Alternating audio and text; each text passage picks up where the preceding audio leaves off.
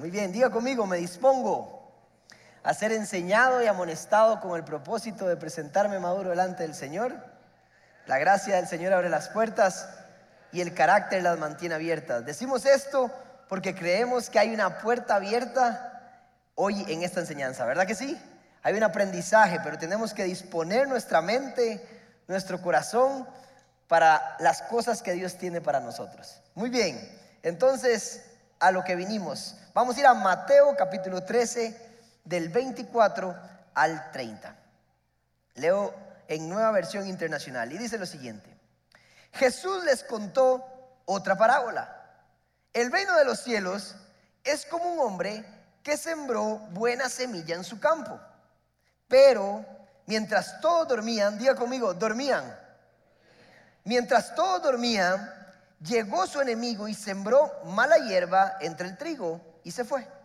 Cuando brotó, cuando brotó el trigo y se formó la espiga, apareció también la mala hierba. Los siervos fueron donde fueron al dueño y le dijeron, "Señor, ¿no sembró usted semilla buena en su campo? Entonces, ¿de dónde salió la mala hierba?" Esto es obra de un enemigo, les respondió. Le preguntaron los siervos, los siervos, ¿quiere usted que vayamos a arrancarla? No, les contestó.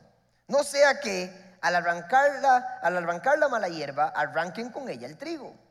Dejen que crezcan juntos hasta la cosecha. Entonces les diré a los segadores, recojan primero la mala hierba y átenla en manojos para quemarla. Después recojan el trigo y guárdenlo en mi granero.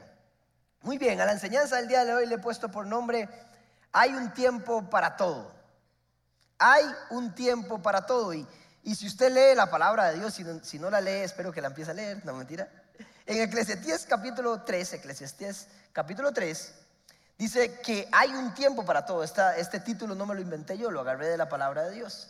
Y ese capítulo 3 es espectacular y dice que hay un tiempo para nacer y un tiempo para morir.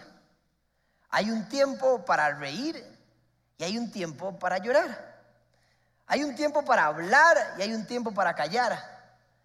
Hace poco, eh, o hace poco no, ya hace bastante, que creo que tenía yo como 17 años y mi hermana me dice un día, pidámosle perdón, eh, eh, permiso a papi para ir a esta fiesta.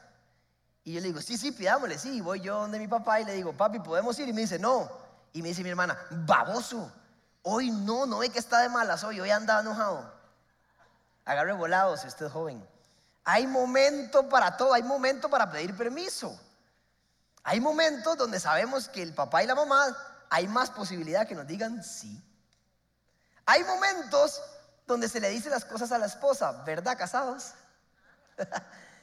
hay momentos donde hay cosas que no se dicen porque se van a recibir de manera negativa o positiva. Entonces hay un tiempo para todo. También este capítulo 3 dice por ahí, hay un tiempo para sembrar y hay un tiempo para cosechar. Y la palabra de Dios nos habla por lo menos 10 eh, veces de la ley de la siembra y la cosecha y que nuestra vida es muy parecida a la ley de la siembra y la cosecha. La ley de la siembra y la cosecha es facilísimo de entender. En la agricultura, si siembro limones, recojo limones. Si siembro aguacates, recojo aguacates. Si siembro papaya, no voy a recoger una sandía, voy a recoger una papaya. Y es muy fácil, pero nuestra vida es muy parecido. No puedo pretender recoger paz en mi casa cuando siembro gritería, cuando alzo la voz. ¿Sí?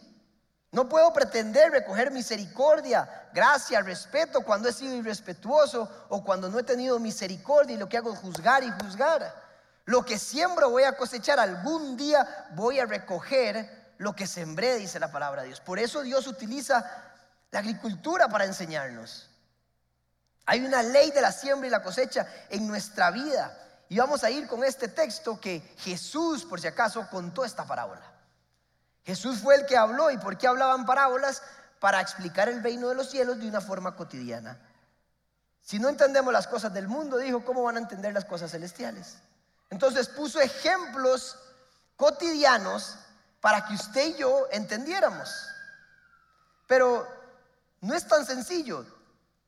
la parábola de Jesús hay profundas verdades ocultas en el texto que hay que analizar. También contó parábolas, ¿para qué? Para que usted y yo pensemos, reflexionemos, nos estimula a reflexionar. La parábola no simplemente se lee, sino que hay palabras claves, hay verdades ocultas, profundas dentro del texto. Cuando usted lea la palabra, por favor, reflexione y piense. Por eso les dije, dormidos, repita dormido. Cada palabra tiene algo que enseñarnos. Y muchas veces lo leemos y simplemente eh, está bonita. Pero hay verdades ocultas, profundas, que nos invita a reflexionar. En mi universidad tenía yo profesores que los mejores, ¿cuáles eran? Los que nos invitaban a reflexionar. No solo a enseñar y decían, sino que nos invitaban a, a reflexionar, a pensar por qué es que está diciendo esto. Jesús era el mejor profesor. Y le escribió esto a usted, ¿para qué? Para que usted pensara y buscar a las verdades ocultas y profundas que hay en las parábolas y en los textos. Entonces vamos a ir. Entonces vamos a ir al punto número uno de esta enseñanza. Tengo tres puntos especiales para que se lleven y se entiendan mejor. Entonces, lo bueno hay que plantarlo con intencionalidad. Hay un tiempo para plantar, entiendan. Y lo bueno, la mala noticia es que lo bueno no sale por sí solo. Una pera podrida pudre a todas las demás, pero una pera resplandeciente y linda y jugosa no hace que las demás brillen. Los niños cuando nacen hay que enseñarles a que a que sean educados, a que compartan, porque por naturaleza hay una naturaleza pecaminosa dentro de nosotros. Lo bueno no sale por sí solo, lo bueno hay que plantarlo con intencionalidad. El reino de los cielos es como un hombre que salió a sembrar para tener trigo. El trigo no sale, no es producto simplemente del sol, de la lluvia y de los nutrientes del suelo. No sale trigo por sí solo, se siembra lo bueno, hay que tener intención, hay que plantarlo. Y no puedo pretender recoger algo bueno si nunca lo sembré. Y Dios hoy nos está diciendo, siembre, empiece con intención. Es hora de sembrar, por sea la que sea edad que tenga, siembre hoy. Porque algún día lo vas a recoger. Ahora, hay que entender los tiempos de la siembra y la cosecha. Cuando yo siembro trigo, no puedo esperar comer hoy en la noche ese mismo trigo. Yo siembro la semilla con la intención de que algún día tenga trigo. Tengo el trigo con la intención de algún día tener harina para hacer tortillas o pan. Y tengo el pan para algún día tener alimento. Y tengo el alimento para algún día sentarme a la mesa y nutrirme y comerlo. ¿Sí o no? Vean el tiempo, vean el proceso. Y cuando Dios habla de la ley de la siembra y la cosecha, tenemos que entender que hay tiempo, hay trabajo, hay intención en cada una de las etapas. En cada una de las etapas tiene que haber trabajo e intención. Y muchas veces queremos la respuesta ya, dejo de orar, esto no funciona, no veo a Dios, pero en cada una de las etapas tengo que trabajar, hay que sudar. Qué difícil es cuando empiezo a orar y no veo nada, pero al día siguiente que usted sembró, cuando usted sale, ¿acaso ve la planta salir? Y la calidad de los nutrientes de la comida que usted se comió depende de la calidad del trabajo que hay en cada una de las etapas. Se lo repito. La calidad de lo que usted se va a comer, de cómo usted se va a nutrir, depende de la calidad de trabajo que hubo en cada una de las etapas. No es lo mismo darle la harina de trigo a un chef que hace pan a que me la den a mí que no sabe hacer pan. No es lo mismo. ¿Qué le va a saber mejor? El pan. Hay, hay mejor calidad en el trabajo del chef que en mi, mi trabajo de hacer pan. Y no es lo mismo que le den al chef un buen trigo, cuidado, con nutrientes, orgánico. Lo podaron, lo cuidaron a que haya un trigo que nadie cuidó. No es lo mismo que no se regó o que salió Hacía penitas que salió y está débil. Entonces, cada una de las etapas tiene que tener intención y trabajo. Y hay un tiempo en cada una de las etapas. Nos desesperamos porque queremos la respuesta ya y no entendemos que los tiempos de Dios son perfectos. Pero nos dice, hey, hay un tiempo, ustedes son como la agricultura, ustedes son como la ley de la siembra y la cosecha. Despacio, primero se siembra la semilla, luego se riega, luego se cosecha, luego se lleva a la cocina, luego se sienta a comer y luego se nutre. Wow. Y pretendemos resultados ya. Hace poco un joven de Casona llega y, me, y lo veo triste y le digo, ¿qué te pasa? Y me dice, no, es que estoy triste. Y yo, ¿por qué? Y me dice, di, porque siento que estoy metido en mi trabajo, en un escritorio y no hago nada y no tengo ningún impacto. Y le digo, ¿y cuánto llevas de trabajar? Y me dice, tres meses. Digo, muchacho, pero no vas a impactar el mundo en tres meses. Requiere de tiempo, de sembrar. Y es que el mundo, el Instagram, todo. Imagínense que el tiempo nos recomiendan a los que enseñamos que los jóvenes en siete minutos hay que cambiar de tema porque ya no ponen atención. Y que en siete minutos no, han ni, ni empezado. Mira qué difícil. Oren por mí. Porque todo lo queremos así. Y no entendemos que Dios nos dice, hey, hay una ley, tranquilos. Los primeros días vas a salir al campo y la semilla está abajo, no la vas a ver crecer. Que no significa que yo no esté. Estoy trabajando.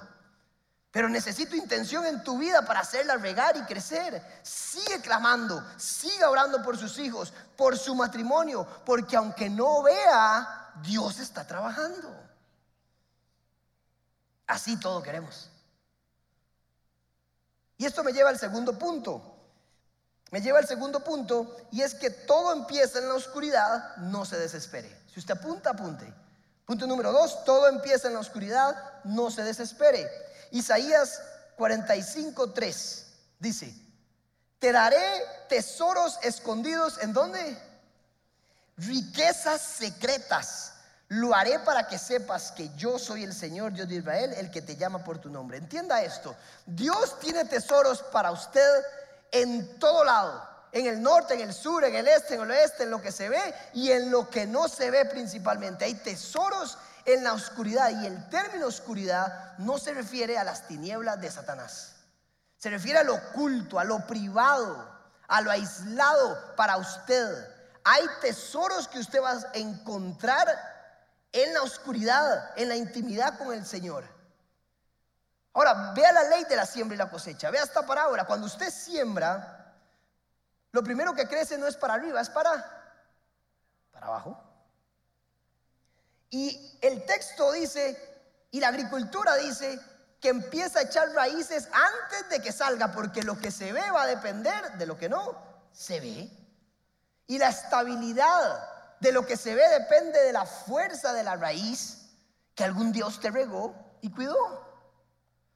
No puede pretender ver de una vez para arriba, porque si no, la circunstancia no va a ser suficientemente fuerte y se va a caer. Así como se siembra una semilla y va para abajo primero, lo primero tienes que tener la fe para creer que Dios está trabajando en tu vida. Y que no te abandonó, que Él está ahí. Tengo que tener la fe, la certeza, la convicción de que lo que aún no veo, algún día dará su fruto. No importa que no se vea. Dios está trabajando en la raíz y hoy le estoy hablando a la gente que cree que Dios no escucha, te está hablando a vos, entienda. Te está hablando. Aquellos que han orado y que no han visto el resultado, Dios dice, estoy trabajando, todavía no es tiempo para salir. Estoy trabajando en una raíz más fuerte. Verás la bendición, verás el resultado, verás el fruto. No se descuide, siga orando, clame, venga a la iglesia, escuche mi palabra, haya intimidad conmigo y verás que algún día florecerá. Estoy trabajando, apenas estás echando raíces.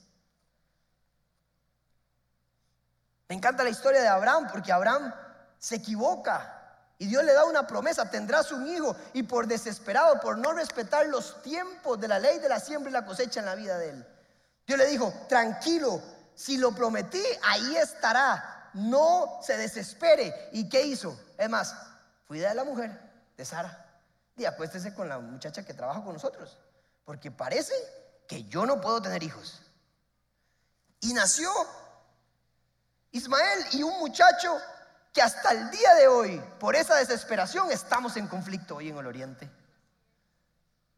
Dios dijo, hey, no era así. Ahora tengo que bendecir al muchacho también. Pero siempre van a estar en enemistad. Se van a pelear todo el tiempo y hasta el día de hoy usted y yo vemos las consecuencias de no respetar los tiempos. Hay un tiempo para sembrar, para permanecer, para tener fe, de que creer de que Dios algún día va a hacer que la planta se vea.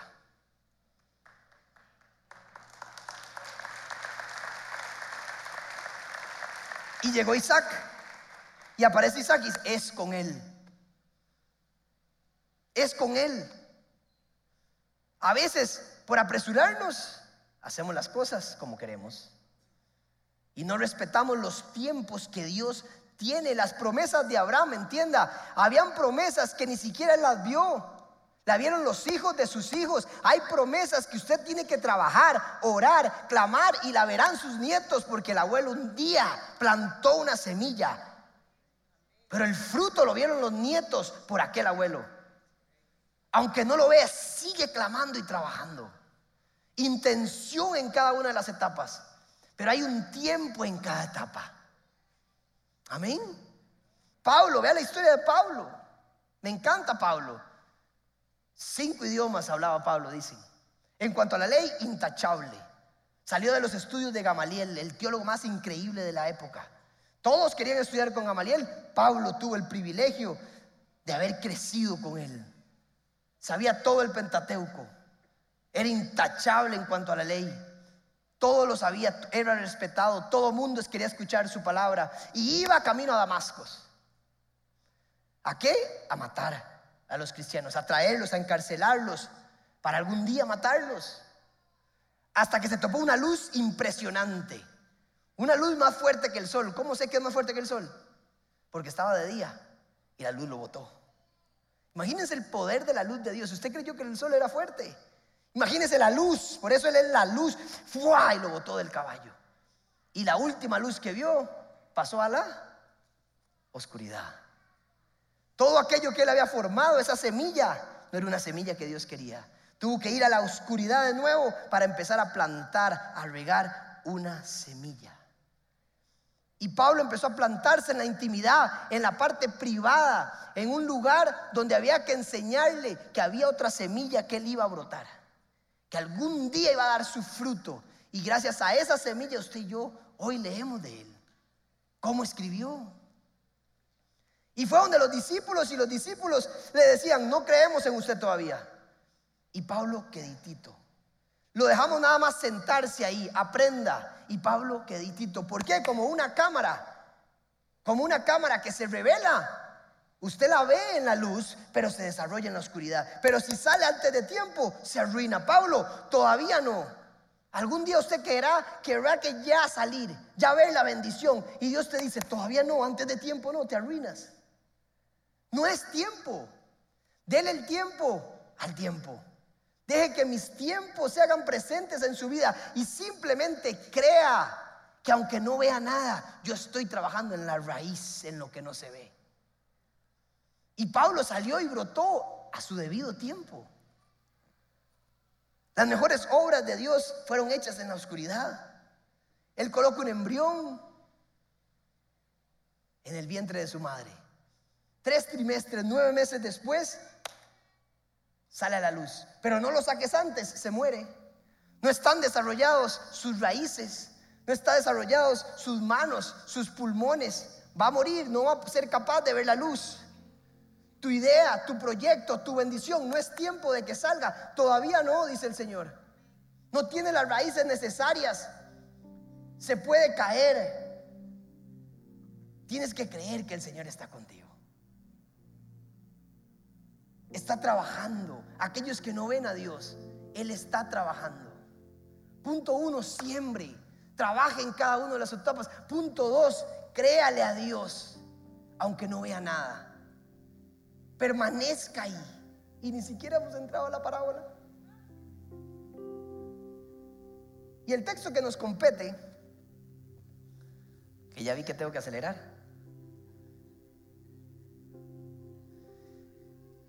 Jesús está hablando de este sembrador y, Jesús mismo explica la parábola. Jesús dice, en esta parábola yo soy el sembrador, Jesús es el sembrador. Y el enemigo sembró otra semilla, que ya vamos a ver un poco. Y cuando la sembró, creció también la mala hierba. Y los que lo recogieron fueron los ángeles, dice Jesús. Hay un componente escatológico al cual no voy a entrar.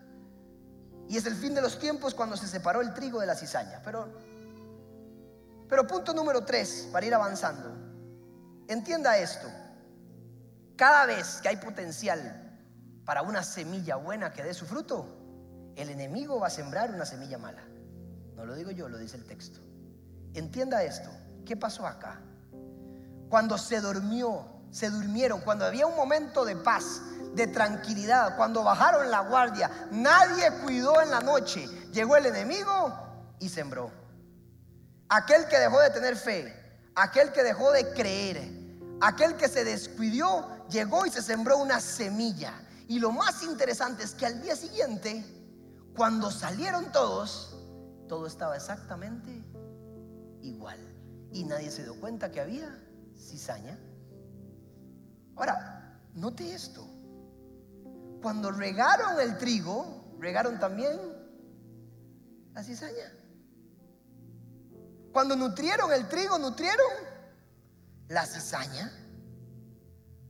Nosotros mismos regamos el pecado y los malos hábitos.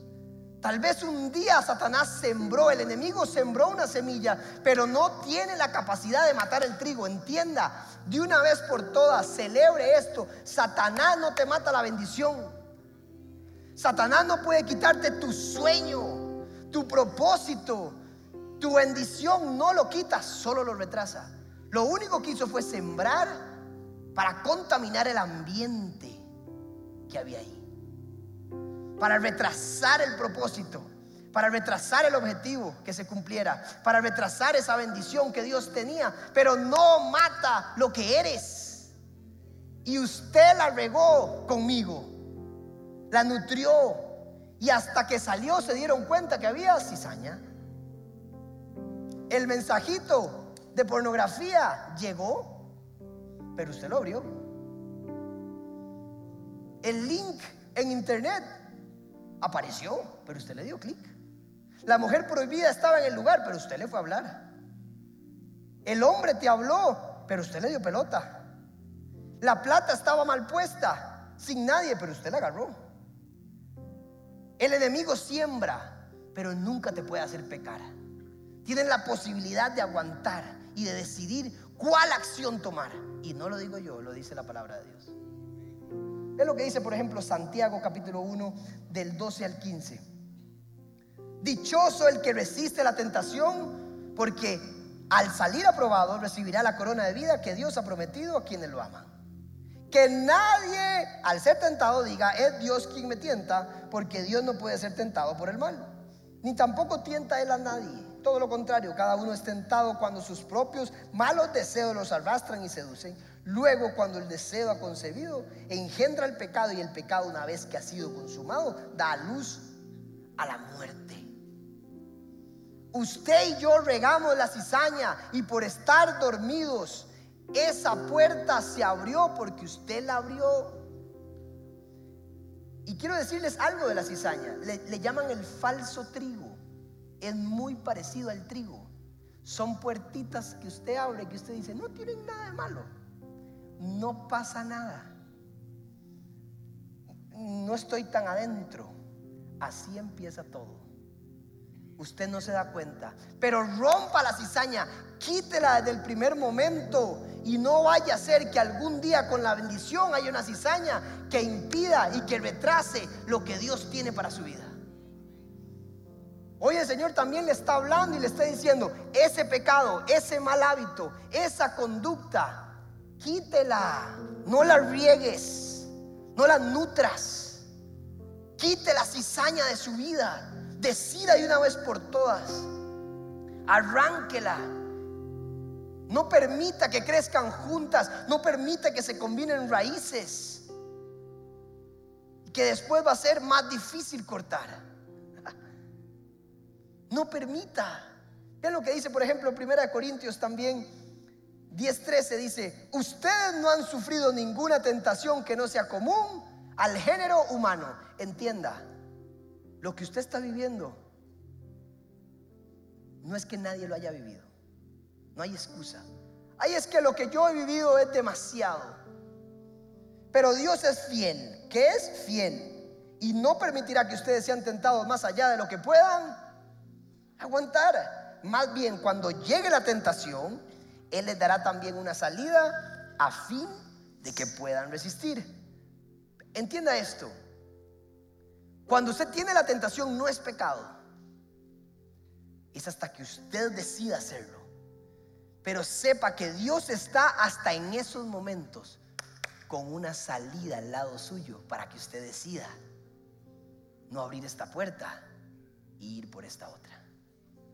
La cizaña trae maldición, es una semilla que trae maldición, un fruto de maldición, pero el trigo trae bendición. Dios te dice, cada vez que tengas una tentación, que el enemigo sembró una semilla y usted tenga la oportunidad de hacerlo, yo soy fiel y estoy contigo, estoy ahí, aunque no veas, tienes una salida para no ir por ese lado. Estoy yo presente, dice el Señor. Wow. Pensó que estaba solo. Pensó que no podía. Pensó que no tenía fuerzas. Pensó que el deseo era más fuerte. Dios está al lado suyo con una salida. Ahí está Él con usted. No se deje llevar. Corte lo que tiene que cortar. Elimine lo que tiene que eliminar. No abra puertas, falsos trigos. Falso trigo. Esto no es nada es una cosilla. No permita que crezca y respete los tiempos que Dios tiene para su vida. Cierro con esto.